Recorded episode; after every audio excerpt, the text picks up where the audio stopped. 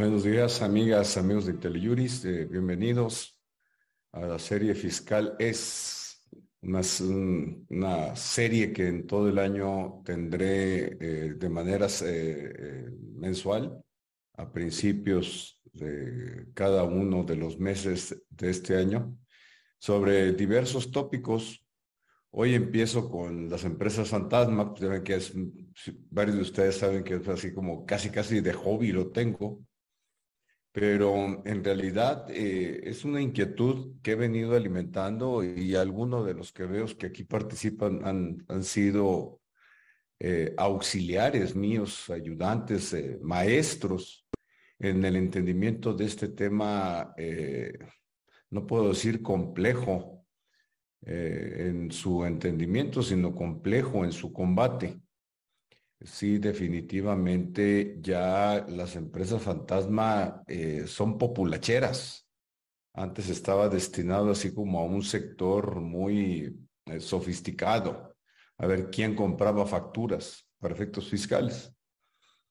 Eh, la entrada en vigor del artículo 69b del Código Fiscal de la Federación en enero de 2014 sin lugar a dudas, eh, fue un impulso importante que tuvo eh, eh, el SAT para el manejo de minería de datos y así hacer de manera más eficiente y con mayor impacto en volumen el combate a las empresas fantasma. Mm, luego vino la reforma penal fiscal de enero de 2020, que acaba de ser declarada inconstitucional por la Suprema Corte de Justicia de la Nación, que en realidad lo que hizo fue desincentivar con un eslogan muy bueno que manejaron el, entonces Procurador Fiscal de la Federación y la entonces jefa del SAT, ahora ministra de la Suprema Corte, de se acabó la fiesta. Yo creo que esa fue la parte más relevante, eh, una reforma forzada innecesaria desde el punto de vista legal para, para establecer la prisión preventiva oficiosa, que por cierto, eh, aprovecho, voy a dar una plática de eso aquí. Ya hay una sentencia de la Corte Interamericana de Derechos Humanos que la tumba en México. ¿eh? Eh, entonces, la Suprema Corte pues tendrá que iniciar un expediente varios respecto del artículo 19, la prisión preventiva oficiosa en términos generales. Pero bueno, no me, no, me salgo del tema. Eh, la prisión preventiva oficiosa eh, se ha tomado en México como una pena anticipada y no ese es el propósito de la prisión preventiva oficiosa. Pero bueno, sigo hablando de lo mismo, ¿no? Eh, estaba con la reforma penal fiscal de 2020. Eh, que tuvo como, sí logró el propósito de desalentar eh, la compra de facturas para efectos fiscales. Eh, después lo que sucedió es que en los años de 2021 y 2022, pues el SAT realmente no publicó EFOS, es decir, empresas que facturan operaciones simuladas. El año pasado, si acaso, fueron siete, ¿no? Entonces, realmente eso en el mercado, vamos a llamarle mercado de las factureras, se percibe rápidamente. Ya ha habido un auge, un resurgimiento de empresas fantasma para efectos fiscales. Hay empresas serias que han decidido mantenerse al margen y hay otros que pues le siguen metiendo goles en el sector de autotransportes. Es clarísimo el fenómeno cómo se está presentando. Pero les digo que las empresas fantasmas son populacheras porque pues ya cualquiera anda vendiendo facturas. la entrada en vigor del 69B en 2014 y luego la reforma penal fiscal de 2020, lo que hizo es que sí se desincentivó la operación de las factureras en el ámbito fiscal no quiero decir que hayan desaparecido, ojo, ¿eh? Porque no dicen es que no es cierto que desaparecieron, no, por supuesto que no desaparecieron. Eh, pero sí redireccionaron esfuerzos de manera muy efectiva a la contratación pública. Y mm, algunos de ustedes que me vean, nos estén viendo desde provincia, pues sí podrán dar testimonio de que las factureras, pues sí surgen como hongos por todos lados. Eh, sobre todo en donde está el dinero, ¿no? En las aportaciones federales, no quiero decir que en, en los contratos públicos que manejan las, dependencias gubernamentales no, se tengan, pero en los estados es muy claro que y en los municipios que las aportaciones federales son el botín. Los estados están gastando, algunos estados, no todos, con empresas fantasmas hasta lo que no tienen. El problema es que esto toma la manera de introducción, primero, y segundo, un comentario de contexto. Ando brincoteando de un lado a otro, van a perdonar ustedes, pero eh, hoy no vamos a acabar, ¿eh? Tengo una presentación larguísima. Yo estaba muy eh, eh, en la fantasía de que podía cubrir todo. No vamos a poder lograr, pero en la siguiente sesión, en principios de marzo, lo haremos. Eh, les comentaba entonces que el artículo 69b, que establece un mecanismo que vamos a ver aquí al, más, al rato, mmm, la presunción, o una presunción que ahí se establece, solo opera para efectos fiscales. Es un 69b para efectos fiscales. En materia de contratación pública, es otra cosa. Ahí los entes y entidades públicas, federales, estatales o municipales, organismos desconcentrados, órganos constitucionales autónomos, etcétera, no son EDOS, es decir, empresas que deducen operaciones simuladas. Por lo tanto, sí se presenta el fenómeno de que los entes y entidades públicas se quedan sin a ver, este, este paso es duro, es, es, es, duro legalmente, es decir, es así como que intrépido, pero más o menos les, platico el contexto. Cuando el EFO es publicado en la lista, bueno, pues los efectos es que, es, que el efecto general, retroactivo, retrospectivo, es que sus CFDIs no producen efectos fiscales, fiscales. Si lo mandamos al tema de contratación pública, la ley, las leyes respectivas y los reglamentos, ley de obras y servicios y ley de prestación de servicios, arrendamientos, etcétera, establecen que el gasto del ente o entidad pública tiene que estar amparado por un CFDI. Pero no hay CFDI por el EFO. Sin embargo, la presunción de que no produce efectos fiscales no puede ser una presunción de que el gasto público es ilícito. La erogación respectiva es ilícita. Ahí tenemos un, tema. Y por el otro, los CEFOS que se movieron a la contratación pública. Y por el otro tenemos que eh, las empresas fantasma, este es un cambio de opinión que he venido manejando durante más de un año, casi dos años. La vocación de las empresas fantasma es lavar dinero. Eso, sin duda. Bueno, porque tienen que extraer recursos de la evasión, producto de la evasión fiscal, bueno, pues sí, pues es lo que se lava, ¿no? O bien del desvío de recursos públicos, pues también. Sin embargo, las empresas fantasmas se ven ahora en operaciones de narcotráfico, en economía formal, es decir, se está incorporando los recursos. Por ahí hay un caso muy famoso de, no, no voy a entrar en él, por supuesto, de huachicol de gasolina sin gasolina, ¿no? puro lavado de dinero a través de gasolineras, manejo de efectivo. Huachicol de gasolina sin gasolina. Es espectacular realmente. Por eso les digo que ya es populachero la venta de, facturas falsas. ¿no? Eh, en fin, les quiero presentar el cuadro general porque luego encontramos que las empresas fantasma pues andan apareciendo en tráfico de personas, tráfico de, de armas, en el narcotráfico, eh, eh, corrupción de empresas privadas también. Eh, tenemos el caso de una famosa cementera en donde se utilizaron las empresas fantasma para que unos socios cooperativistas extrajeran recursos del privados de la empresa, debió tener una secuela fiscal sin duda. Extraer recursos fiscales de la empresa eh, en beneficio propio de los socios, en perjuicio de los otros socios, es decir, de los de los ingresos de la empresa, pues se hicieron una parte, ¿no? Eh, este es el objetivo principal, el, efectivo, el, efecto principal, un efecto secundario es que le pegaron al fisco, seguramente, pero eso no fue el objeto de las acusaciones penales que están enfrentando algunos de los socios. Eh, entonces tenemos que las empresas fantasmas son poliédricas. Y hay una sola herramienta que tiene el Estado mexicano, el gobierno federal, para hacer más eficiente el combate, que es un artículo, el conocido, que es materia de esta plática, el artículo 69b del Código Fiscal de la Federación. Vamos a poner un poquito en el contexto ese artículo. Eh, cuando surgió, por supuesto. Y hoy vamos a ver los precedentes, que, lo que les voy a presentar es solo una parte de los mismos, porque ustedes me van a decir, eh, los que sean expertos y conozcan el tema, van a decir, oye, pues es que aquí falta el precedente X, falta el precedente Y. Sí, sí, sí faltan, ¿eh? no están todos los que están, no, no están todos los precedentes.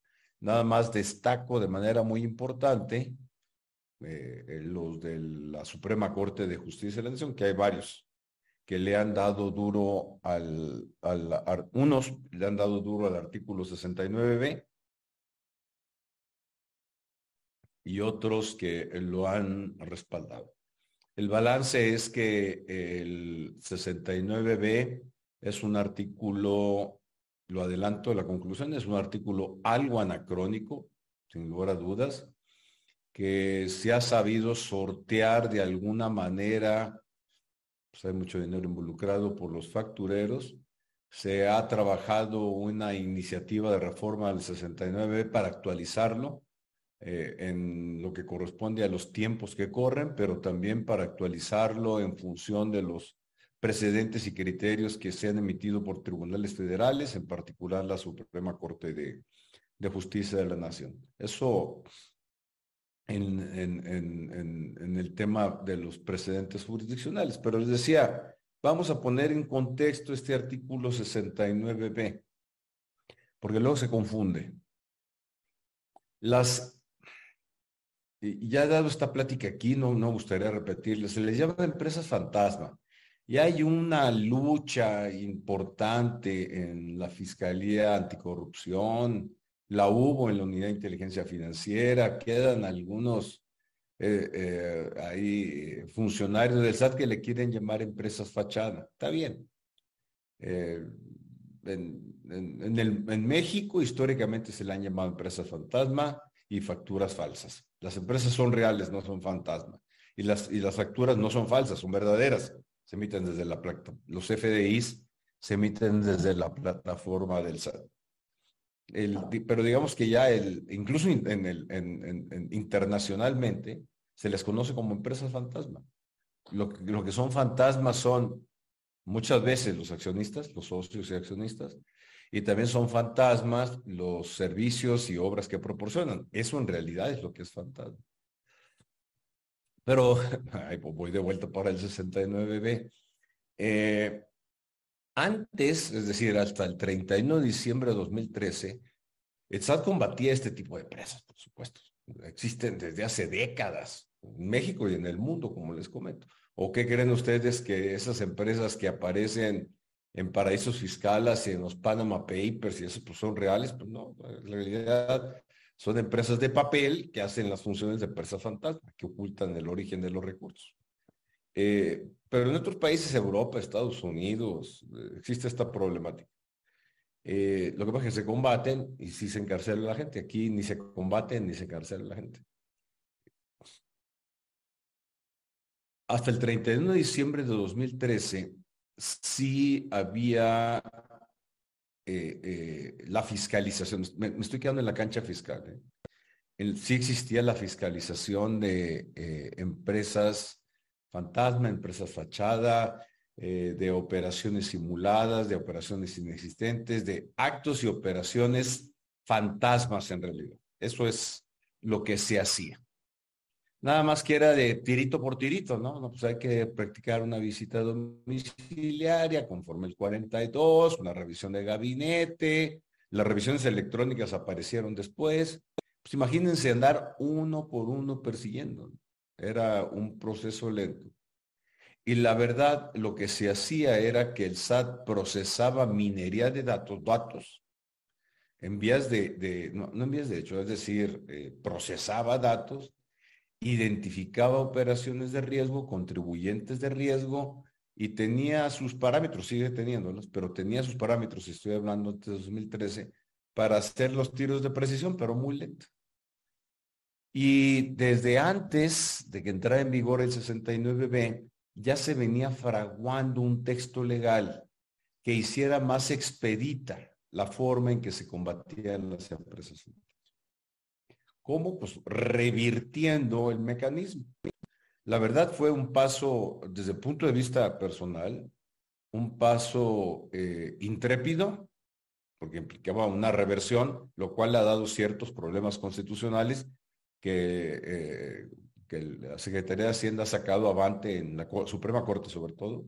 Sí fue un paso intrépido, fue un paso que generó además conceptos extraños ahora, oye, ni tan extraños, pero en su momento extraños como la materialidad de las operaciones, que se sacó de un artículo 69b y luego se generalizó a todo tipo de operaciones y de, actos de fiscalización de las autoridades fiscales, eh, eh, y que en tribunales, fíjense nada más, un concepto de materialidad de las operaciones que no tiene existencia fiscal ni existencia legal, ya se arraigó en tribunales, ya tiene un reconocimiento jurisprudencial.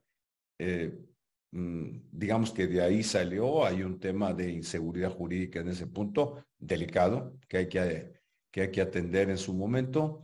Eh, también mm, al revertirse el mecanismo, lo que sí se hizo es más eficiente el combate de las empresas fantasma. Por eso empezaron a salir las publicaciones. Y sí produjeron algunas consecuencias, no para los EFOS, las empresas que facturan operaciones simuladas, sino para los EDOS, empresas que deducen operaciones simuladas. Alguien tiene que pagar los platos rotos. Y si los EFOS traen prestanombres, o si los EFOS traen identidades robadas, como el presidente López Obrador y su esposa, adelante lo comentaré en otro momento, si le robaron la identidad, o bien si traen identidades falsas, es decir, personas inexistentes, pues vaya problema que el combate de las empresas fantasma. Y hoy hay un problema detectado en el SAT de manera, de manera muy importante, lo que le llaman la trata de blancas. Es decir, eh, señoras, fíjense, ¿eh? Mm, entre, en el rango de los 40, 60 años, que van y les ofrecen cantidades menores para que se presten a operar eh, empresas fantasmas, no operar, a constituir, a, dar de alta, eh, a inscribir en el registro federal de empresas fantasmas. En este del huachicol, huachicol de gasolina sin gasolina, se presenta el caso. Entonces en el SAT dicen, bueno, pues es que es trata de blancas, ¿cómo vamos a perseguir a esa señora? Que le habrán, le pagarán, invento, ¿eh? 10, 12 mil pesos, 5 mil pesos mensuales, ¿no? Por estado de necesidad es que les llegan al precio fácilmente, pero esa señora no sabe nada, ¿eh? nada, de quiénes son los dueños de la pelota. Entonces, pues voltean a ver al, al, a los EDOS, las empresas que deducen son los que pagan los platos De todo esto vamos a platicar jurisprudencialmente. Eh, el día de hoy, la que sigue, y al paso que voy, ni siquiera la parte que quería, eh, que quería, eh, quería comentar. por ahí dicen que el chat está deshabilitado desde, por ahí alguien me comenta que el chat está deshabilitado. Si el soporte técnico me ayuda a ver ese tema, porque incluso pues yo les mandé ahí buenos días a todos de dónde nos ven y nadie contestó y sí me llamó la atención. ¿eh? Entonces, bueno, nada más lo comento aquí a soporte técnico de Interjuris, a ver si nos puede ayudar a, ayudar a solucionar el, el tema. Y si no, en la sección de preguntas y respuestas también pueden participar ¿eh? sin ningún problema. Eh, vayamos a la presentación. Las empresas fantasmas y los fantasma y los tribunales. Hay quienes dicen empresas fantasmas y los tribunales. En realidad es empresas fantasma y los tribunales. es el, título correcto. Mm, Aquí en IntelliJuris ustedes se podrán encontrar en la biblioteca mucho material sobre el tema, mucho, mucho, mucho material.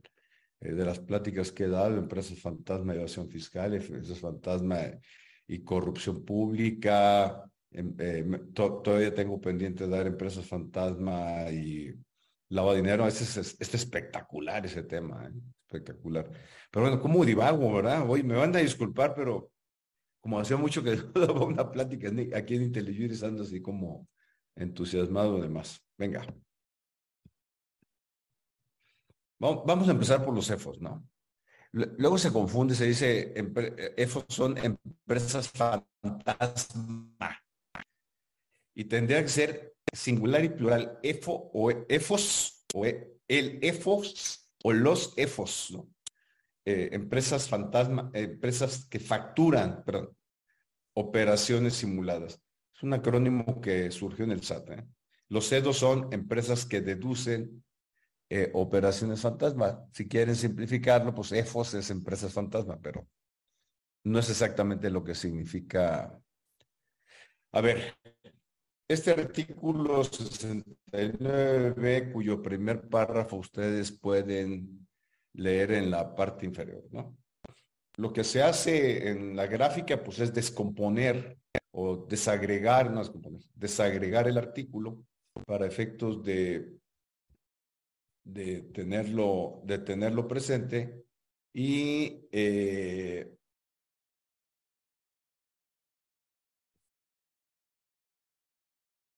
es el saque que se hace eh, en, en, eh, en, todo el mecanismo que está contemplado en, en, el artículo 69. Fíjense cómo la redacción mm, en su momento fue satisfactoria, hoy ya no tanto. Va, a ver, pero leamos y luego lo comentamos. Cuando la autoridad fiscal, pues el SAT, detecte que un contribuyente ha estado emitiendo comprobantes sin contar con los activos, personal, infraestructura o capacidad material directa o indirectamente para prestar los servicios o producir, comercializar o entregar los bienes que amparan tales comprobantes. Supuesto uno. Supuesto dos. O bien que dichos contribuyentes se encuentren no localizados, se presumirá, y aquí viene la primera presunción, lineal directa, la inexistencia de las operaciones amparadas en tales comprobantes. Voy a empezar por la presunción. Porque esto es muy, muy importante. Es el cambio que les digo yo, eh, que fue intrépido, efectivo, eh, estratégicamente bien colocado, la verdad. Que hoy no se utilice con la fuerza de vida es otra cosa, pero estratégicamente bien colocado. Intrépido porque sí fue una reversión de la carga de las pruebas eh, tuvo, tuvo sus tropezones, ya lo comentaremos, allá en 2018, eh, en, en la primera sala de la Suprema Corte de Justicia de la Nación,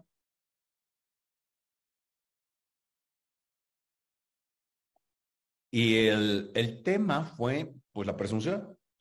Si hasta el, eh, este texto es primero de enero de 2014, hasta el 31 de diciembre de 2013, el SAT era que el que tenía que acreditar la inexistencia. Y ahora es el contribuyente en función de esta, de, esta, de, esta, operación, el EFO, perdón, en función de esta disposición legal, el EFO es el que tiene que acreditar la existencia. Hasta el 2013 el SAT acreditaba inexistencia. Ese mecanismo subsiste, por cierto, ¿eh? no ha desaparecido, subsiste. Vamos a ver precedentes. Hubo quien lo planteó, por supuesto. Dice, oye, pues es que si tenemos un 69B, el SAT ya no, en, ejercicio de facultad de comprobaciones del 42, pues ya no puede determinar la inexistencia de operaciones. O, ¿Cómo es el litigio? Da para eso y para más, ¿no?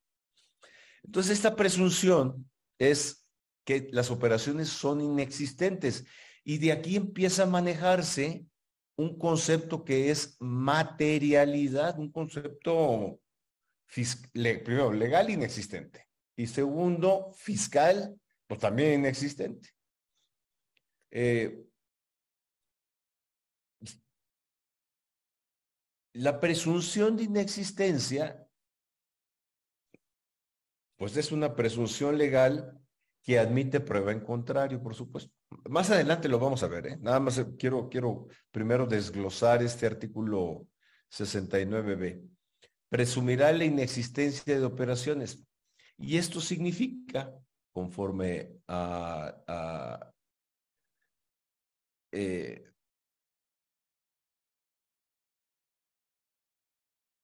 fíjense cómo el último párrafo, esta presunción la inexistencia de las operaciones amparadas en comprobantes fiscales es una decisión posterior cuando la autoridad fiscal detecte que un contribuyente ha estado emitiendo comprobantes que soportan operaciones realizadas por otro contribuyente, otro tercero, durante el cual, eh, durante el periodo en el cual a este último se le hayan dejado sin efectos o se le hayan restringido temporalmente el uso de sellos, de los sellos digitales. Aquí tengo una plática que di el año pasado sobre ese, ese, tema. A ver, primer supuesto, que, que los contribuyentes que van a ser calificados como EFOS no cuenten con activos, personal, infraestructura o capacidad material. Esto hoy, en los tiempos que corren, pues sí tiene un, ubiquémonos en 2014, Primero, el tema del outsourcing no, no había explotado como después con las outsourceras, ¿no? Que también ha habido un abuso gigantesco en ese tema. Y no obstante, la reforma eh, laboral eh, fiscal que se realizó, que, implicó también la ley del Seguro Social y Infonavit, todavía no ha logrado un efecto pleno importante. Se acaba de modificar ahí algunas reglas generales publicadas por la Secretaría del Trabajo, estableciendo mayores controles eh, legales, no operativos todavía, sobre este tema.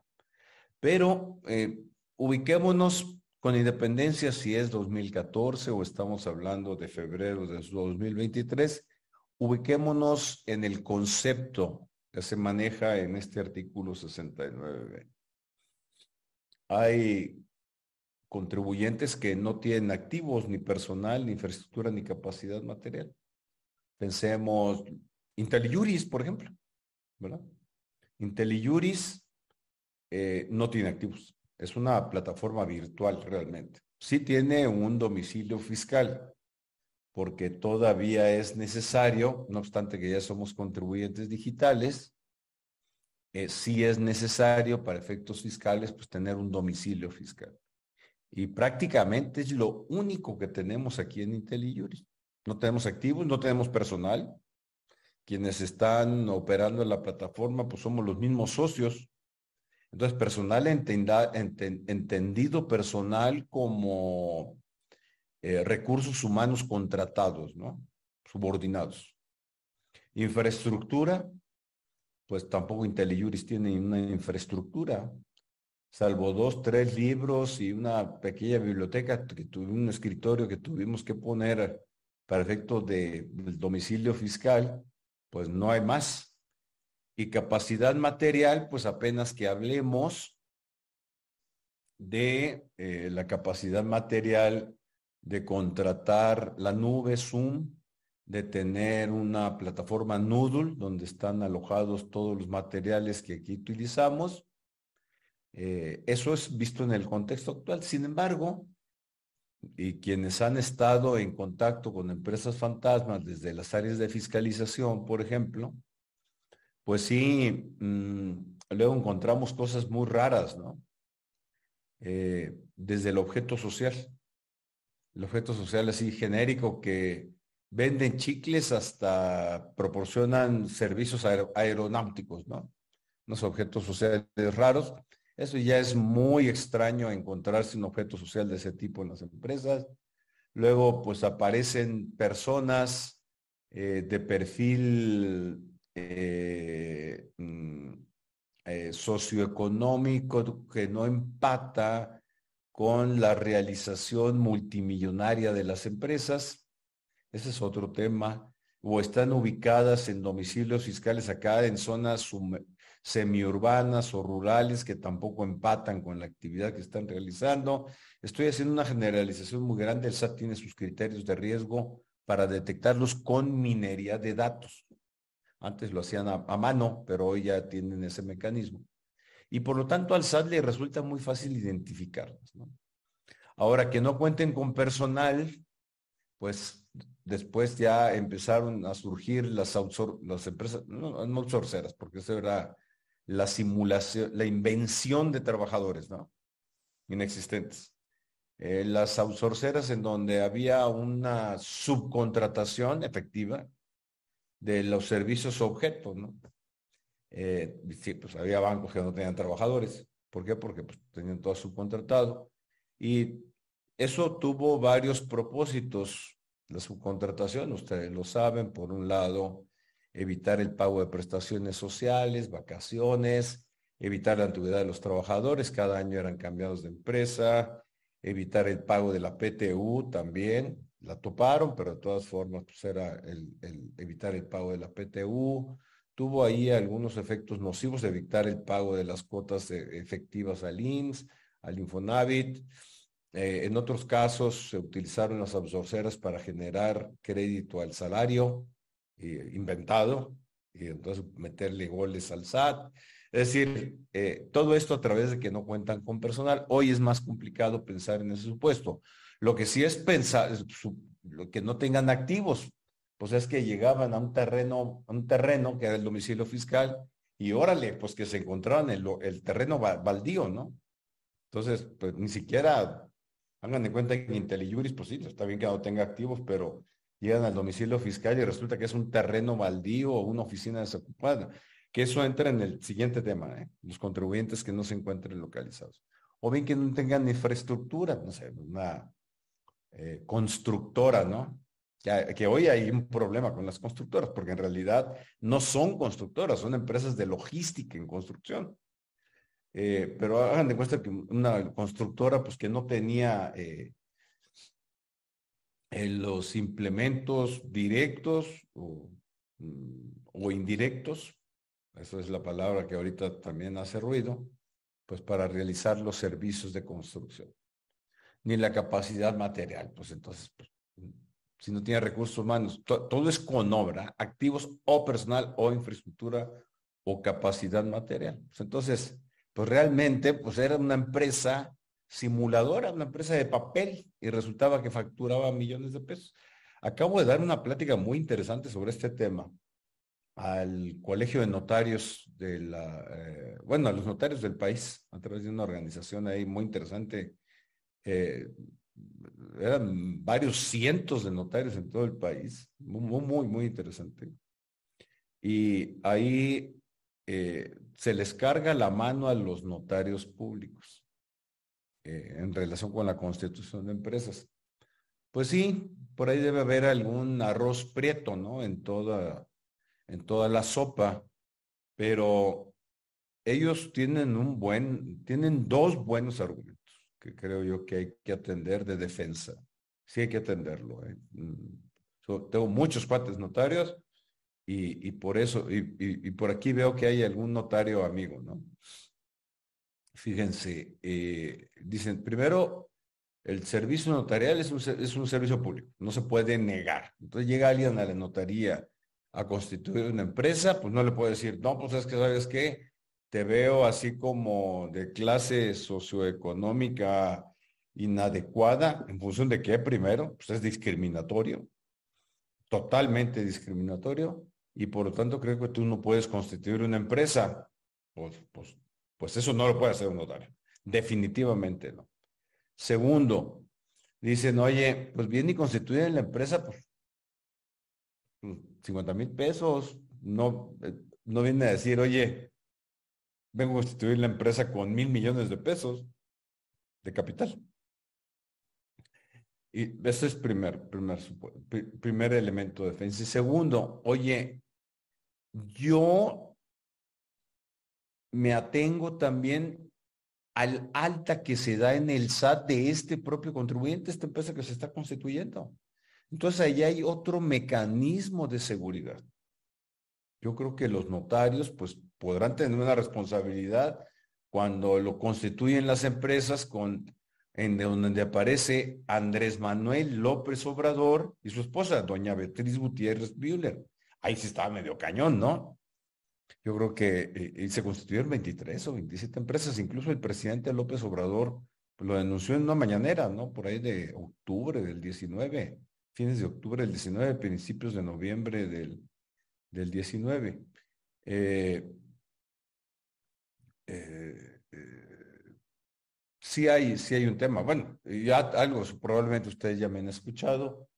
Un ex jefe del SAT, siendo jefe, le robaron la identidad en Zapopan, Jalisco, y constituyeron 83, 87 empresas fantasma en Jalisco. Las constituyeron primero. Y luego, si ustedes revisen los nombres de quienes han sido jefes del SAT, pues así como que un Luis Pérez no son, ¿eh? eh, eh, eh y luego, déjenme ustedes que las hayan constituido. Las dieron de alta en el SAT. Eso sí es así. ¡Wow! Que el dirán ustedes, bueno, el empleado de ventanilla se le va la onda, pero en realidad pues pasa por varios filtros de control interno y a poco, ¿no? Y luego en el banco dieron de altas cuentas bancarias. Sí es, sí es un tema esto de origen, en el mismo SAT. En el caso de López Obrador resultó que era una banda dentro del SAT la que estaba constituyendo las empresas fantasmas. Entonces, pues imagínense, ¿no?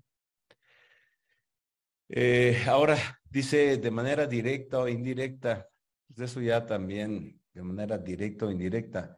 El indirecta da, da, entrada, da entrada al outsourcing, a la subcontratación, que sí es necesario en ciertos supuestos. Ya la reforma laboral cerró mucho el ángulo. Era una reforma fiscal y una reforma laboral innecesaria. Lo que se trataba era de aplicar la reforma laboral que estaba en vigente, pero en fin, no me quiero meter a lo que debió haber sido o no debió haber sido, es a lo que hoy tenemos. Y bueno, para prestar servicios, producir, comercializar, entregar bienes. Ahora, ese es el primer supuesto de la presunción que está en este primer párrafo. El segundo supuesto es los contribuyentes que se encuentren no localizados. Llegan al domicilio, en todos los en todo el país hay una calle que se llama Álvaro Obregón, ¿no? Álvaro Obregón y pues le ponemos número 20 y llegan y pues Culiacán, Sinaloa, de donde soy originario, es la principal calle de Culiacán, una de las era la principal calle de Culiacán. Eh, llegan y pues, ¿dónde está, ¿dónde está Luis Pérez de Hacha? Pues no, pues aquí no hay Luis Pérez de Hacha, ¿no? Contribuyentes no localizados. Eh, ahí eh, les voy a platicar una anécdota. Hace poco hicimos una remodelación en las oficinas. Fue una remodelación algo importante en, mi despacho. Una remodelación algo importante. Y eh, contratamos un ingeniero. Eh, evidentemente, pues nosotros metidos en esto, imagínense, pues, tenemos elementos de control tendientes a evitar al máximo contratar empresas factureras o que en, el futuro, dos, tres, cuatro años, terminen incluidas en el listado del SAT. No hay un mecanismo blindado. ¿eh? No, no hay, eso no existe. Todavía. Es un rango de inseguridad jurídica que tenemos los contribuyentes. Entonces, eh, lo contratamos y pues al momento, pues, ya saben, la típica, ¿no? Que está muy de moda, la opinión de cumplimiento del 32D, para lo que llega a servir de algo, no quiero decir que sea, eh, eh, pero pues ese es un escudito, ¿no? Frente a un, una publicación el listado del 69B en dos, tres años, pues tiene un escudito. Y bueno, no, pues armamos el expediente ahí para acreditar materialidad y materialidad. Y, en fin, pues ahí está. Entonces le pedimos y pues cuando nos da la constancia, hacemos lo básico nosotros, ¿eh? lo mero, mero básico. checamos el domicilio fiscal. Bueno, pues entonces el domicilio fiscal para quienes son de la Ciudad de México, pues era acá en Chalco, ¿no? No sé, eh, la empresa de ingeniería. Pues ya que desde que aparece Chalco, no sé qué, qué símil puede establecer. Aquí veo que hay amigos de Hermosillo, em, de Culiacán, no sé, un barrio acá perdido realmente, ¿no? Una barriada. Eh, que yo, yo, yo, yo personalmente vi ese tema, porque a mí me encargaron los socios del despacho atender la remodelación, y pues vi, la, vi que decía Chalco y dije, mm, pues malo, ¿no? De, entrada, sí, pero dije, bueno, voy a checar el domicilio. Eh, entré al domicilio, pues era manzana, les voy a inventar, pero, pero, era así, ¿eh? Les voy a inventar los números de, las, de la ubicación, pero era así manzana 20, lote 7, esquina con manzana 12 en Chalco, literal. Eh, ni Google lo reconocía. No, no, no reconocía el domicilio, así como que se chisporroteaba Google, ¿no? Así como que se volvía medio loquito. No, pues imagínense, ¿no? Eh, no era, no era una cantidad importante, pero ciertamente pues era un servicio que incluía eh, era, era eh, llave en mano, que incluía la compra de materiales. Pues ahí estaba clavado. Era un contribuyente con altísimas posibilidades de que mañana, pasado mañana, en uno, dos, tres años, fuera considerado como no localizado. Si no fue localizado en Google, menos en una visita que, que hiciera el SAT. Yo creo que esta es una herramienta también muy poderosa que tiene el SAT nada más que tiene que ser una verificación física y hay temas de, de control. En fin, lo único que quería yo explicar, después de 40 minutos en la primer lámina, no sé cómo le vamos a hacer, señores, eh, compañeras que nos acompañan para avanzar en este tema, pero luego me pico, me van a perdonar, me pico con el tema. Eh, lo que quería destacar aquí es la presunción. Esto es no contribuyentes, donde ustedes vean un asterisco, hay un texto legal o un criterio. Este, se consideran como no localizados. No hay un concepto legal bien, porque hay una discusión si son no en, en tribunales, ¿eh? si son no localizados o no localizables. Y, y esto es en relación con este texto del 69B. Pues luego ya ven que los que nos metemos al litigio, andamos rascándole por todos lados. Se encuentran no localizados o no localizables. y luego por ahí anda la idea de que, interesante, ¿eh? que cómo le vamos a poder llamar o no localizados o no localizables, ojo, ¿eh? a los contribuyentes que tenemos, todos prácticamente, que tenemos eh, buzón tributario con dos medios de contacto, mail y celular, al menos, ¿no? Dos medios de, contrato, de contacto al menos. Entonces, ¿cómo se puede decir que somos no localizados si estamos localizables o estamos localizados a través de buzón tributario? Pero bueno, ese es, ese es, una, ese es un gran punto. Que no esté localizado físicamente, pues es otra cosa. Yo estoy localizado, entro en mi buzón tributario, esta plática la estoy dando no desde mi oficina, la estoy dando desde mi casa, la biblioteca. Aquí estoy localizado y por buzón tributario ahorita me llega y ¡ping! bota, eh, bota en el medio de contacto mi celular. Yo tengo habilitados correo electrónico y celular. Entonces me llega, pues, estoy localizado. En fin, ya me detuve otra vez, ya, ya había avanzado un poquito, pero bueno. ¿Qué es el 69B? Y aquí empieza así como que eh, ha empezado y se ha fraguado. Oigan, veo que tengo varias preguntas y comentarios en chat. Este, buenos días, buenos días, licenciado Pérez de H, dice Carlos Antonio García Soto. Un gusto, Carlos, saludarte. Lo he escuchado varias veces en la Caguama Jurídica. Bueno, Hermosillo, Sonora, sé que estás en Hermosillo, por supuesto. Eh, buenos días desde Cuernavaca, excelente ponencia. Me gusta que Guadalupe Vendaño siempre me echa porras. Em, a ver, en la sección de preguntas y respuestas, perdón, ya, ya quedó. Eh, a ver, pero me, eh, aquí es donde para mí empieza lo, lo entusiasmante, ¿no? Desde el punto de vista jurídico y los precedentes procesales, desde, desde, desde la óptica de los tribunales. A ver, fíjense nada más. Eh, si lo estoy planteando aquí como tal y tiene sus asteriscos, eh, pues es que realmente el problema se ha presentado. Voy a empezar con el que está en medio de la izquierda. Si el 69B es una facultad de comprobación. Y aquí vamos a hacer una gran separación, gran, gran grandísima que es otra de las cosas que amerita eh, actualización el 69. A ver si logro explicarme. Algunos de ustedes lo van a captar perfecto, por supuesto. Oigan, vamos a hacer un receso ahorita unos cinco minutitos, ¿no? Para, para agarrar aire. A ver. cuando pongo yo aquí es una facultad de comprobación o bien es es una facultad de comprobación del artículo 42 del Código Fiscal. ¿Qué quiere decir esto? Que el artículo 42 pues trae varios mecanismos, de, vamos a llamarle de fiscalización, lo que coloquialmente se llamaba antes pues de auditoría, ¿no? De hecho, hay una Administración General de Auditoría Fiscal que aplica esas facultades de comprobación. Entre, no solo eso, las facultades de comprobación.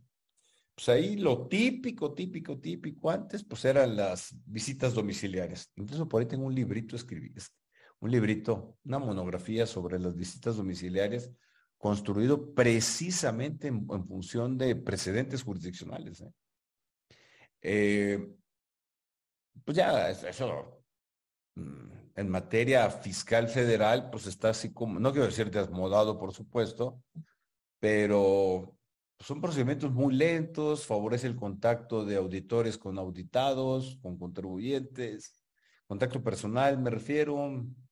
Está en las revisiones de gabinete, que son revisiones de amplio espectro. Está en las revisiones electrónicas, eh, eh, que bueno, pues esos ya son tiros de precisión, eh, con base en la minería de datos que realiza el SAT y la información que mantiene. Que tiene el SAT acordémonos de algo, si algo tiene el SAT es información nuestra, ¿eh? impresionante. Ustedes pueden decir, no, pues es que el SAT me le oculto, pues sí, no verá lo que compramos o los servicios que recibimos y que no, no se nos dan eh, eh, CFDIs, comprobantes fiscales digitales por Internet.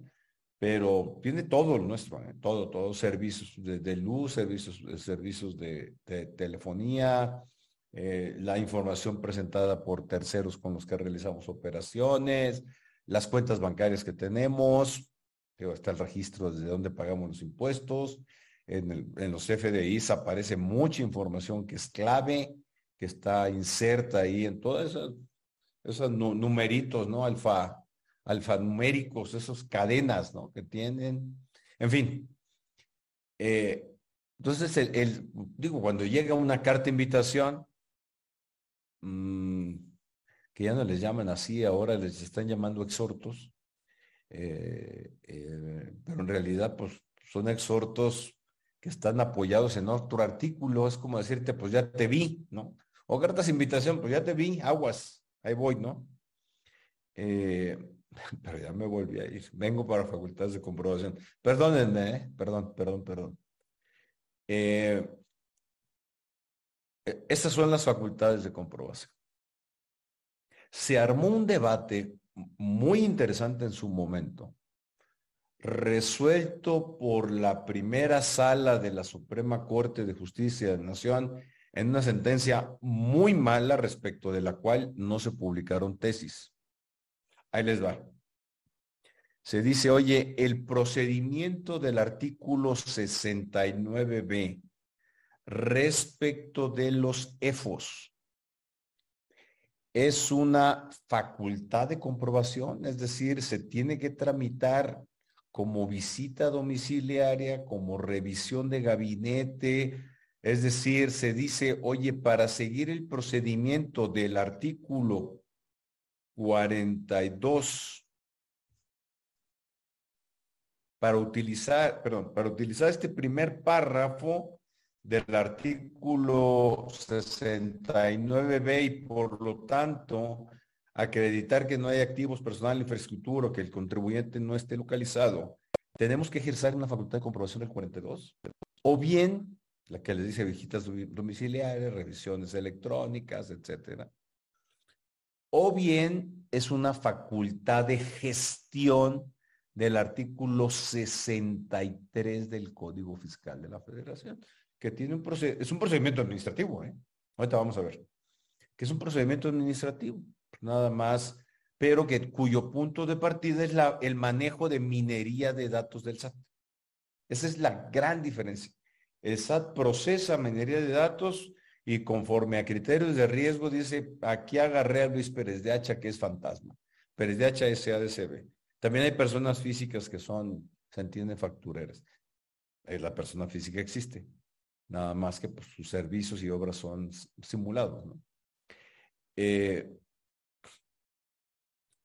entonces se dice, bueno, y es del 63 del Código Fiscal, por lo tanto, con minería de datos con un procedimiento fast track, ahí se, se, contempla, en donde se da intervención al contribuyente para que manifieste lo que a su derecho convenga, una intervención algo limitada, había que afinar ese artículo también, el 63. Entonces, hay quien planteó que el artículo 69b, pues en realidad exige que se ejerce una facultad de comprobación del 42. Y miren cómo eh, el, Tribunal Federal de Justicia Administrativa emitió este criterio. Y, concluyó que el artículo 69b no constituye una facultad de comprobación de obligaciones fiscales de los contribuyentes leen lo que está marcado en amarillo y dice en pocas palabras que el procedimiento del artículo 69b es independiente y autónomo. Por lo tanto, se trata de un procedimiento que no, que, que tiene finalidad diversas y son independientes.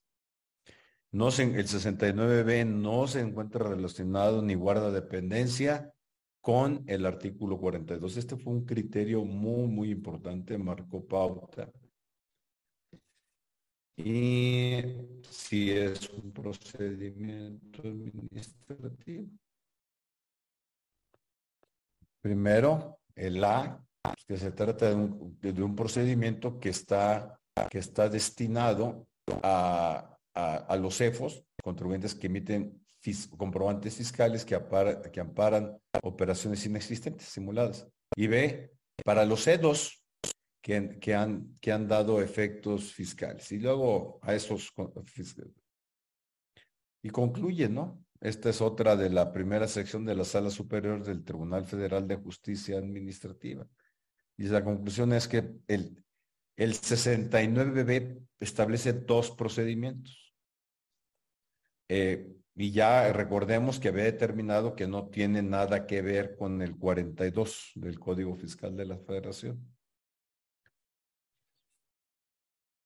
Y esto es respecto de los EFOS, por eso son dos procedimientos, uno para EFOS y otro para EFOS. Ahorita estamos viendo solo lo de, lo de, lo de los E2, EFOS, perdón. Esta es una tesis de la segunda sala de la Suprema Corte de Justicia de la Nación. Cuando aparece abajo a la izquierda, segunda diagonal J, pues es segunda sala de la Suprema Corte de Jurisprudencia. Eh, el procedimiento del 69B tiene como, objetivo, este es muy, muy importante, ¿eh? acabar con el tráfico de comprobantes fiscales y evitar el daño generado en las finanzas públicas. No se busca como último ratio eliminar los efectos producidos por los comprobantes fiscales. Sí lo tiene como razón, pero no es lo más importante.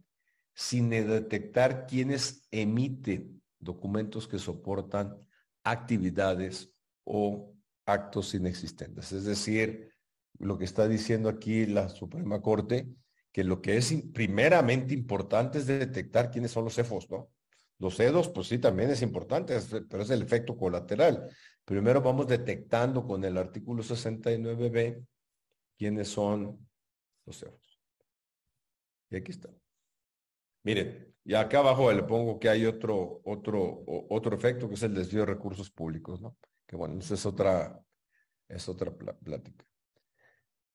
Yo les platicaba, y con esto hacemos un receso ahorita, yo les platicaba de un criterio de la primera sala de la Suprema Corte de Justicia de la Nación. Fue con, en relación con un facturero así de los más, más, más grandotes de México, que ha estado protegido durante muchos, muchos, muchos años y que ahorita está fugado, porque pues ya lo, le cortaron la cabeza, ¿no? Es decir, ya, ya le dijeron el negocio no es tuyo, es de otros.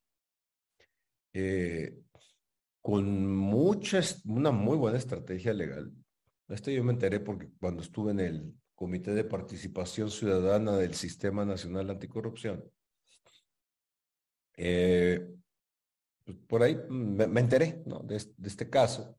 Una empresa constituida en 1900, una empresa de varios años de constitución, no, no de reciente constitución, eh, 1998, una cosa así tenía varios años, lo que quiero destacar, ¿no? Eh, y tenía, pues, un, era una facturera muy, muy importante para efectos fiscales y, para efectos de desvío de recursos públicos. Y el, tema es que llevaron el caso hasta la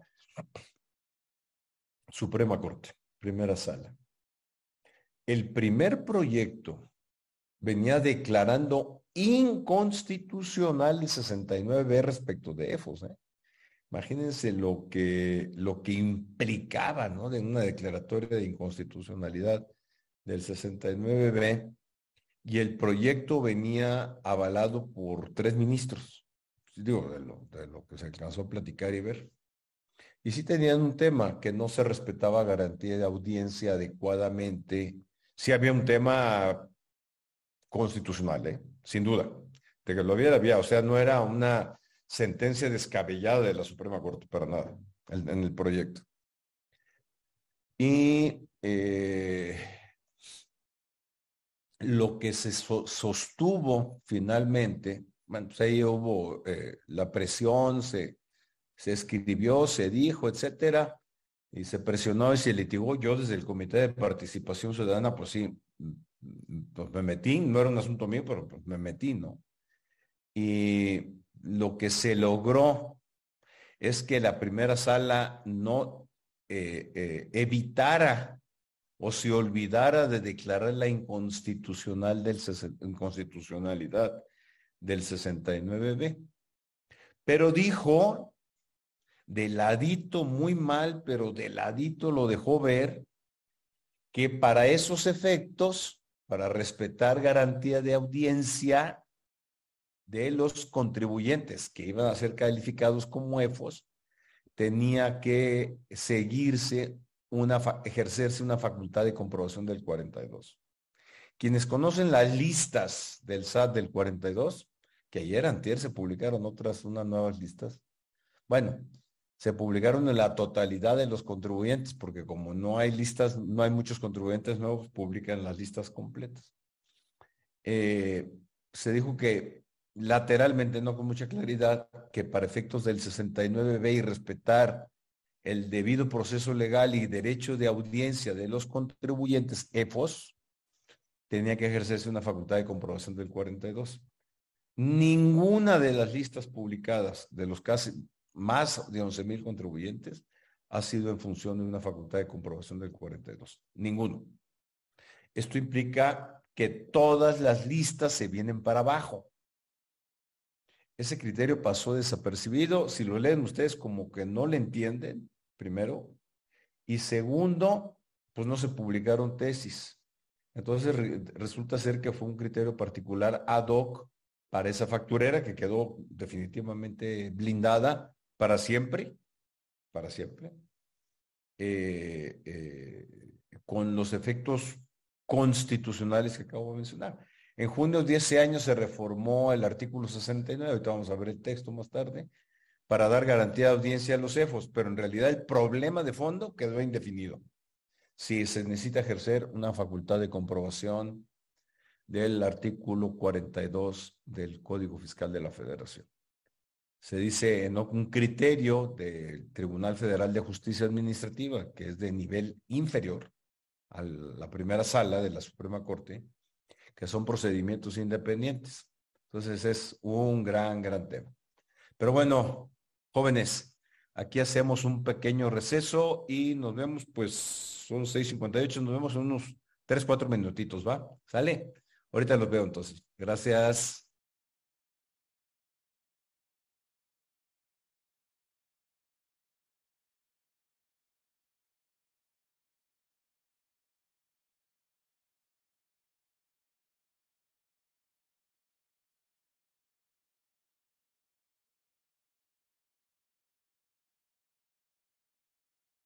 Aquí lo que estoy haciendo propiamente es plantear eh, cómo el SAT eh, mm, revierte la carga de la prueba.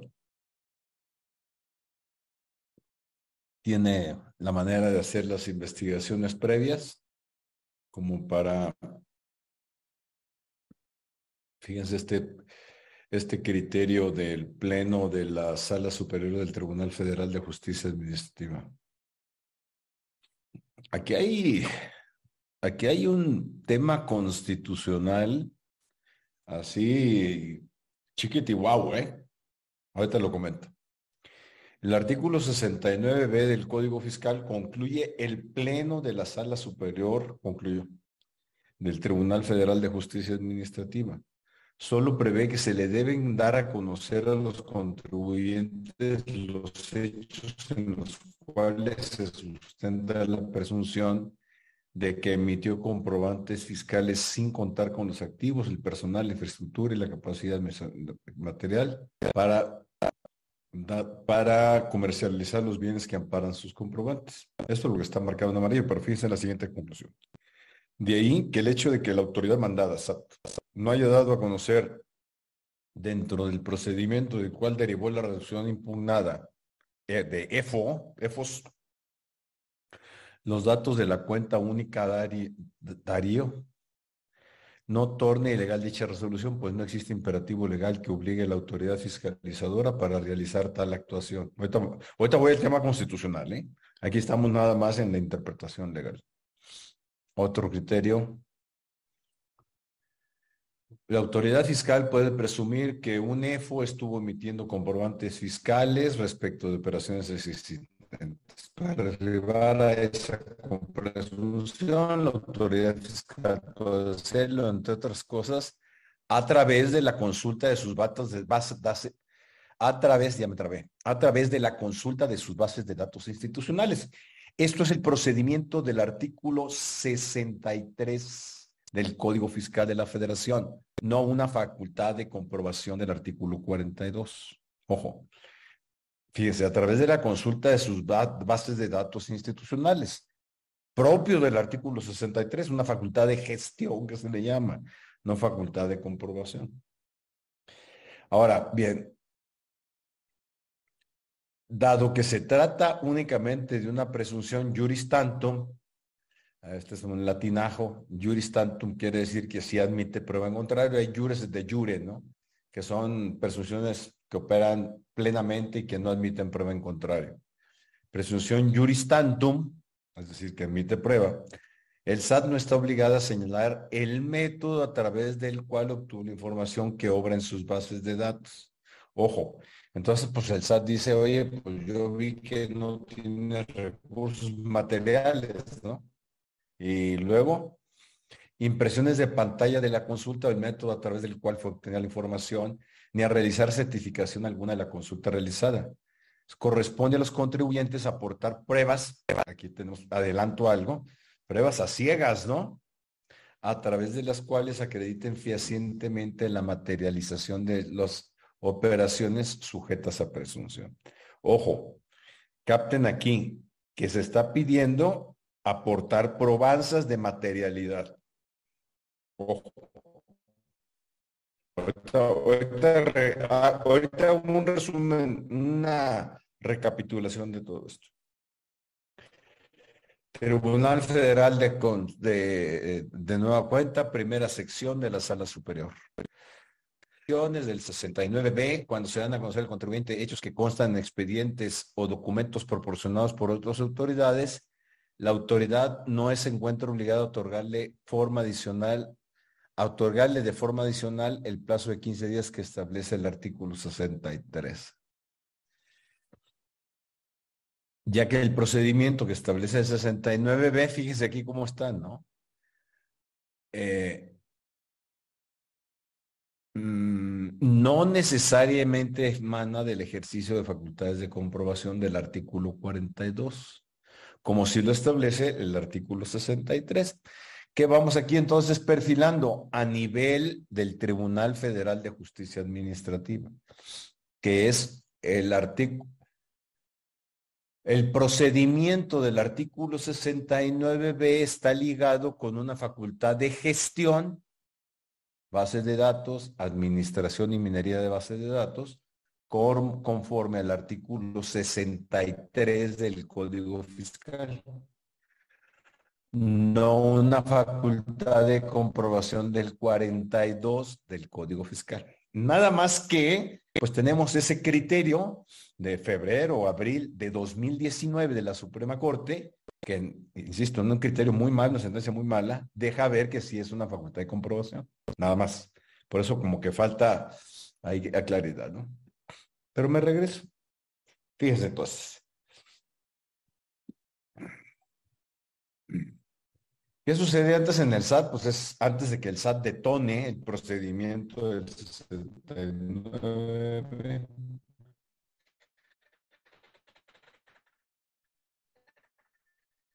Entonces, el SAT, pues, procesa, lo que hace es procesar toda la información que tiene. Y lo que sucede en realidad es que el, SAT, para el EFO, pues nada más les dice, conforme en, te publicó, ahorita vamos a ver el, mecanismo, eh, en, primero como presunto, te podrás defender y luego ya como definitivo y te, y te defiendes. Pero, pero, y aquí está el elemento de constitucionalidad que queda implícito o que está en duda respecto de EFOS, respecto de los EDOS, cuando lo veamos, por las situaciones más, más peor, iba a decir, ¿no? Es más, más, más dramática. Eh, respecto de los cefos es que la defensa es a ciegas. Y ojo, aquí viene el tema.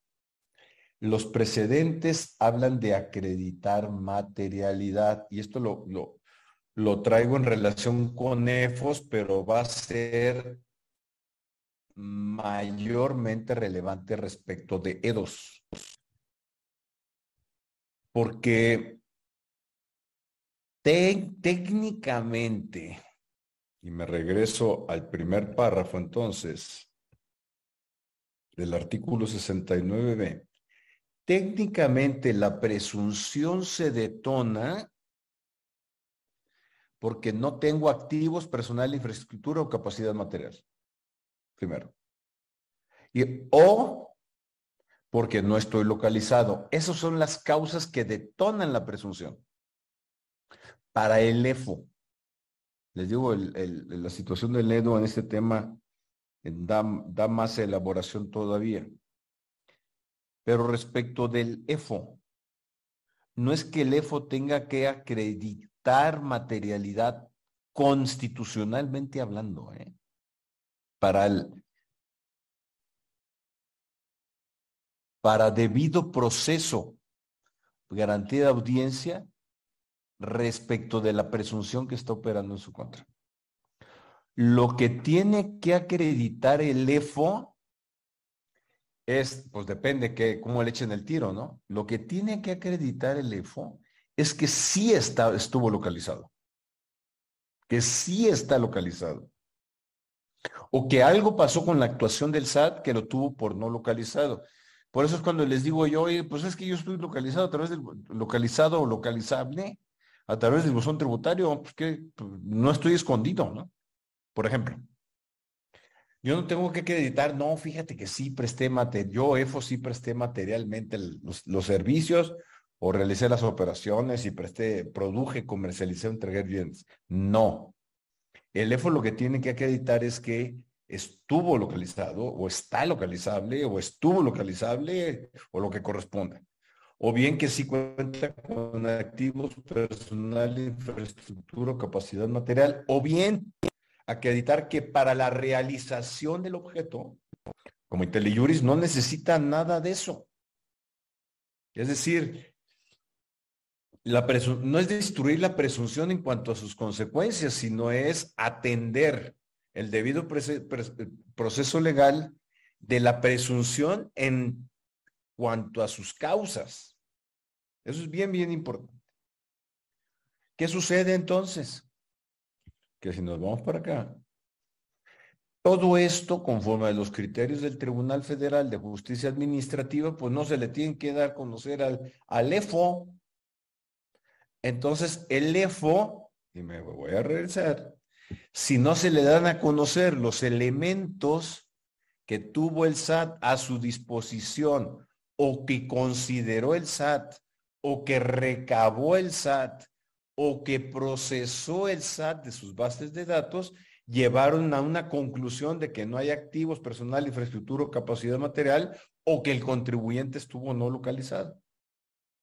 Entonces, el EFO no es que tenga que acreditar materialidad, es que tiene que acreditar adivinando. Por eso les digo, es una defensa ¿Qué elementos tuvo en cuenta el SAT para incluirlo como F? Porque nada más si se dice, oye, es que donde estuviste, lo típico, ¿no? Es que este, apareciste como no localizado.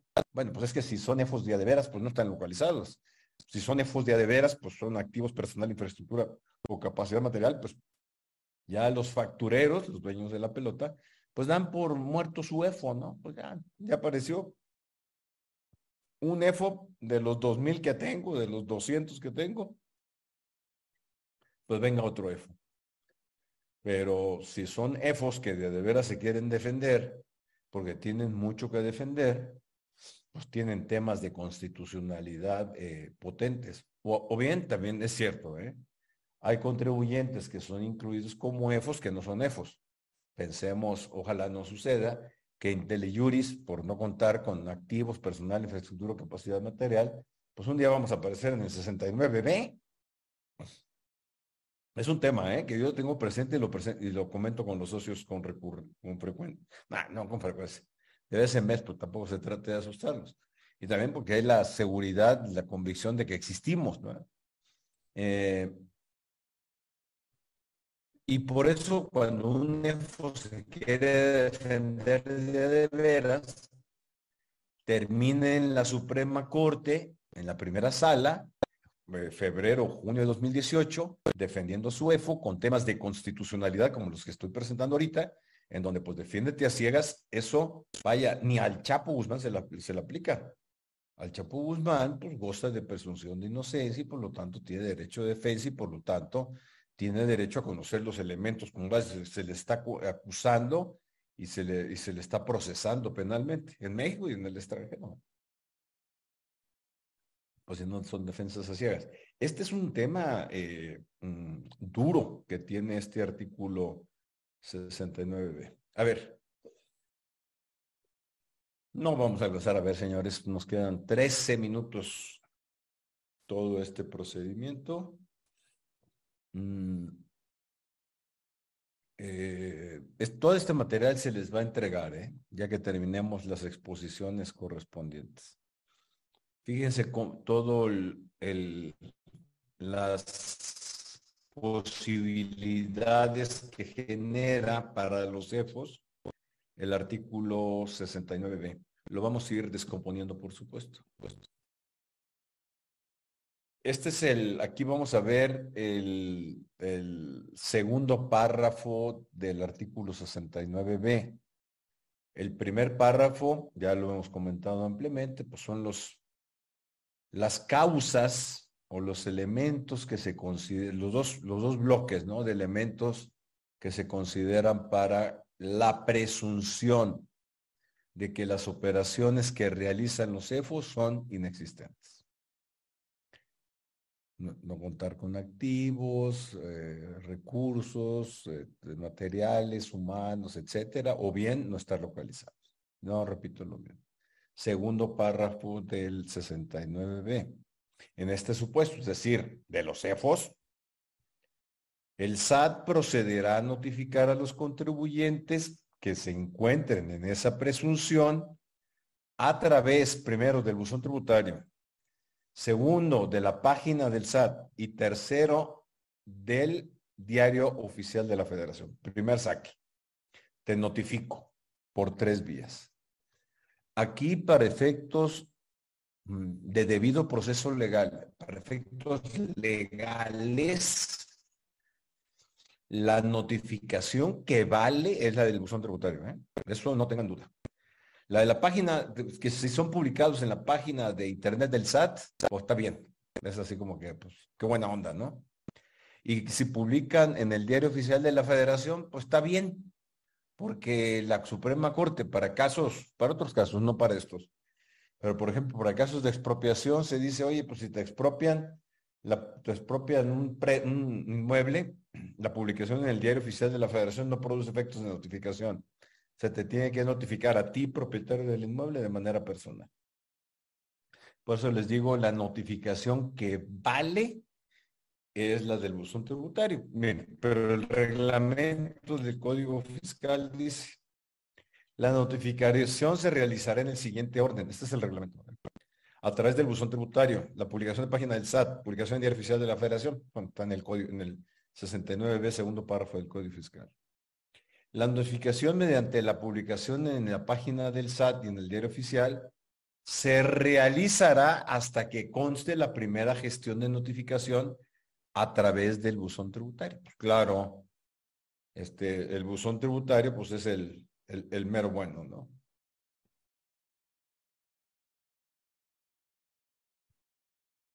Las reglas generales del SAT de este año para los efectos del 69b, segundo párrafo, respecto de la notificación por buzón tributario, cuando las autoridades fiscales presuman la inexistencia o simulación de operaciones, notificarán un oficio individual mediante el cual se informará a cada contribuyente que se encuentre en dicha situación. Esta notificación es clave. ¿eh? Mientras el EFO, el EFOS, ya acabamos que singular y plural es el mismo, ¿no? Mientras el EFOS no haya sido notificado personalmente, respecto de él no se producen consecuencias legales. Que bueno, pues eso lo, los trasladaremos a los CEDOS en su momento. Asimismo, la autoridad fiscal emitirá oficios globales, que son los que va a publicar en la página del SAT y en el eh, y en el diario oficial de la federación. Entonces, como ustedes ven aquí en, esta, en este procedimiento, en esta gráfica del procedimiento, primero, pues el SAT notifica al contribuyente presunto, primero le dice, oye, pues, como que presumo, eh, eh, eh, presumo que eres, presumo que eres CEFOS. Entonces, si te doy medio las razones, pero no te enseño el expediente ni las pruebas que considere. Te digo que, que, eres CEFO porque pues no fuiste, no estuviste no localizado. Como son tributario, pues me cuesta trabajo decirlo, ¿no? Porque pues precisamente por son tributarios como me están notificando. Y bueno, ya me notificaron y luego pues se publican listados globales, que son los que conocemos, tanto en la página del SAT como en el diario oficial de la Federación. Muchas veces sucede que primero se publica en el portal del SAT y luego tiempo después en el diario oficial de la federación. Aunque sí, el, la secuencia del SAT con el diario oficial de la Federación se ha regularizado. ¿eh?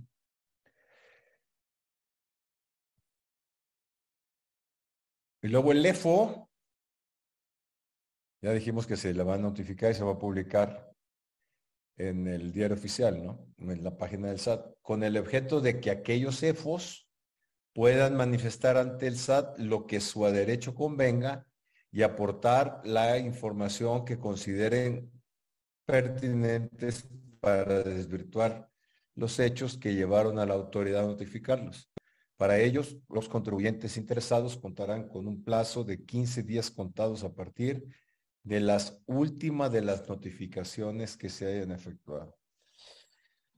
Y esto aquí se pone, se pone bien interesante, ¿no?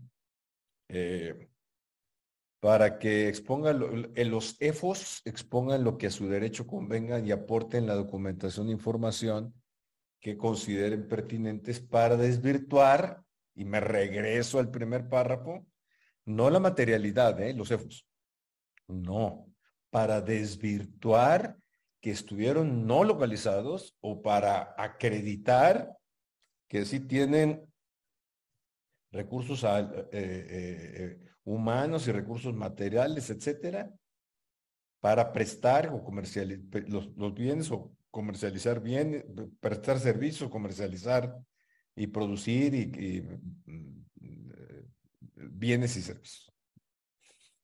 Ese es lo que se tiene que desvirtuar, no la materialidad de las operaciones. Nada más que pues lo que a mi derecho convenga y apuerta la documentación sí va un poquito a ciegas porque pues no tengo los elementos documentales completos satisfactorios del SAT para hacer eso. Y me dan 15 días a partir de la única última de las notificaciones que se haya efectuado.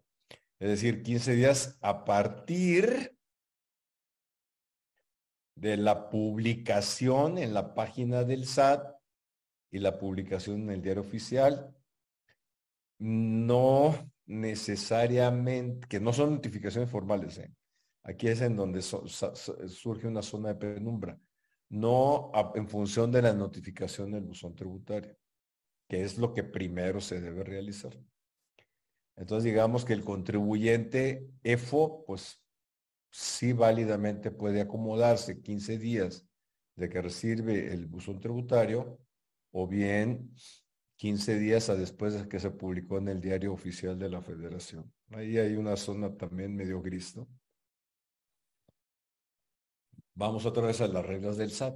Los contribuyentes podrán manifestar lo que a su derecho convenga y aportar la documentación e información que consideren permanente dentro del plazo de 15 días, computado a partir de la última de las notificaciones que se hayan efectuado siendo esta la publicación que se lleva a cabo a través del diario oficial en términos del 69B del Código Fiscal y cuál es la ficha de trámite que debe utilizarse.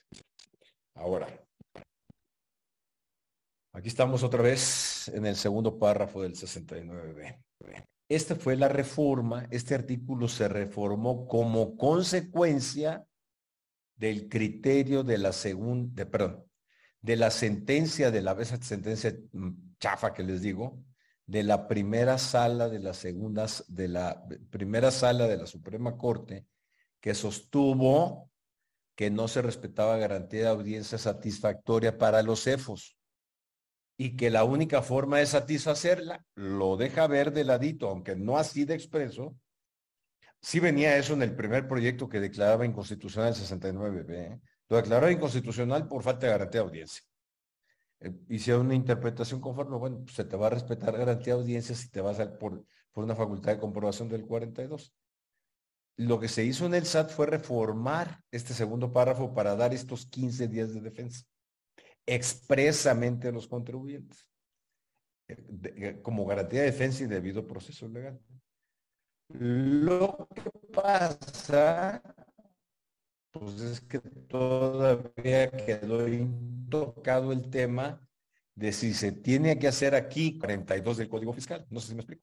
Entonces, digamos que todavía este tema está pendiente, sumado al hecho de que no hay este eh, un derecho de defensa pleno de los CEFOS porque pues no, no, pues, no conocen el expediente. Técnicamente, técnicamente, yo que tanto eh, eh, platico en contra de las empresas fantasmas, ¿no? Es que se hacen mucho daño, pero, pero hay que hacer las cosas bien, ¿no? Técnicamente, lo que se debería de hacer es, fíjense nada más la, el extremo al que llego, pero bueno, lo técnico constitucional así es, ¿no? Tenemos que agarremos el tema de que primero la justicia y luego la constitución. Eh, técnicamente, como repetido la palabra, es que no hay cómo plantearlo. Lo que tendría que hacerse es que además de que sea la resolución, este, este saque, ¿no? Que hace el SAT para que el EFO se defienda, manifieste lo que a su derecho convenga respecto de las causas de la presunción, no de los efectos de la presunción. El EFO no, repito una vez más, el EFO no tiene que acreditar materialidad. Las, tiene que desvirtuar las causas de la presunción. Pero para desvirtuarlas debe conocer bien todos los elementos que tuvo a, su disposición el SAT en pocas palabras, en poquísimas palabras, el EFO tendría que tener a su disposición el expediente, a la vista y a su disposición, el expediente administrativo en el que se apoyó el SAT. Fíjense nada más lo que estoy diciendo. ¿eh? Pero bueno, pues así es. Por ejemplo, además de que sea una resolución debidamente fundada y motivada, y si se trata de elementos que forman parte de la contabilidad del contribuyente, pues bien, el SAT puede decir, bueno, pues esto, este, estos papeles ABCD 1, 2, 3 están en tu contabilidad y por lo tanto lo conoces. Ahora, estas informaciones son DIOTs eh, presentados por X y Y contribuyentes y pues también tú debes de conocerlo. Pero además, pues yo realicé esta diligencia y la hice en tal domicilio, en tal fecha y por lo tanto aquí está el acta, ¿no? Está el acta donde apareces que estás no localizado, físicamente no localizado en tu domicilio fiscal, aunque estés localizable a través del buzón tributario. En fin, eso es lo que yo considero. Evidentemente, pues aquí caben muchas opiniones. Oigan, tenemos que cortarle, son nueve y treinta. Atiendo aquí comentarios, chatear. Sí, me pregunta Guadalupe Mendaño, este material se los voy a compartir, las diapositivas y todos los extras que aquí aparecen con asterisco, lo van a tener ustedes de disposición. Verónica Padilla, gracias Verónica. Concluiremos con las sesiones necesarias, es un placer escucharlo, gracias. Oye, eh, Verónica, pero ni siquiera en dos sesiones vamos a acabar, ¿eh? pero pero bueno, aquí está, está entretenido, ¿no? Eh, eh, si, le, si le encajamos el diente lo jurídico y le quitamos la espectacularidad, sí da para mucho, como esto que le estoy diciendo de los cefos. O sea, créanme que a mí se me chispa la mente cuando digo que la defensa de los cefos es trunca desde el punto de vista constitucional. Pero bueno, pues así es, ¿no? Eh, mejor compongamos el artículo y luego pues nos dolemos de las pues, el Chapo Guzmán tiene derecho de defensa, pues. Eh, cuando una persona física aparece en las listas de 69 de manera definitiva por algo que no está localizado, eh, pregunta Gerardo Carrillo, y transcurrió el plazo para presentar medios de defensa, considero que existe algún procedimiento plazo para que vuelva a poder facturar. Gran pregunta, ¿eh, Gerardo? Gran, gran, gran pregunta. Mira, si se le fueron los plazos y quedó en el listado definitivo, pues ese fue definitivo. Deja darle una pensada porque no, había considerado esa posibilidad. ¿eh? Sí, es de cuenta ahorita, yo, yo, Luis Pérez de H aparezco y se me va el plazo, no chequeé buzón tributario. ¿Qué pasa, eh? Porque pues no administro yo mi buzón tributario, administro un tercero, y luego también el buzón tributario se empieza a llenar de cosas así como, parece como spam, ¿no? A veces. Eh, se me va. Y por lo tanto quedo como EFO definitivo. Pues apenas que pensemos, no estoy seguro, ¿eh? estoy diciendo así algo muy ligerito, pensemos en una reconsideración administrativa, pero no me queda clara la procedencia. De hecho, un ojo, un ojo te prometo, para la próxima sesión. Carlos Antonio García Soto, pues gracias por escucharme. Eh, podrían compartirme la información. Verónica Padilla, les va a llegar toda la información, te lo prometo, te lo prometo. Siempre lo hacemos, ¿eh? Evidentemente, ya que terminamos la presentación, si no, pues eh, no se me conectan luego aquí si, si, si, les envío a los suscritos la información. Oigan, pues eh, llegamos hasta donde pudimos llegar, ¿no? Eh, les agradezco. Ah, hay preguntas, espérenme, espérenme, Grego dice, tengo una duda, ¿en los plazos los días se deben considerar hábiles? Hábiles, sí. Así lo marca el, Código Fiscal, ¿eh? que los plazos, en otra disposición, que los plazos que se establezcan en días serán, se computarán por hábiles, a menos que otra cosa se disponga en el propio Código Fiscal de la Federación. Eh, gracias por la presentación. ¿Es posible ver la grabación? Sí, sí es posible. Eh, queda, queda aquí en la plataforma de IntelliJuris, tú tienes acceso a ella. Después de que pase un proceso de edición pequeño aquí para hacer algunos ajustes, la puedes ver y si no, te la mandamos si gustas. Señores, Solo para despedirme, decirles que me dio gusto saludarlos. Nos vemos a principios de, marzo. No recuerdo qué fecha me asignaron, pero es, según recuerdo, es el primer jueves de marzo. Ahí ustedes estén al pendiente, les llegará la comunicación. Acuérdense que estas pláticas son eh, cortesía completamente de IntelliJuris, una plataforma dedicada a la democratización del conocimiento jurídico inviten a otros de sus colegas. Aquí seguimos, nos vemos pronto. Que tengan buen fin de semana, que ya empezará mañana. Saludos y hasta pronto.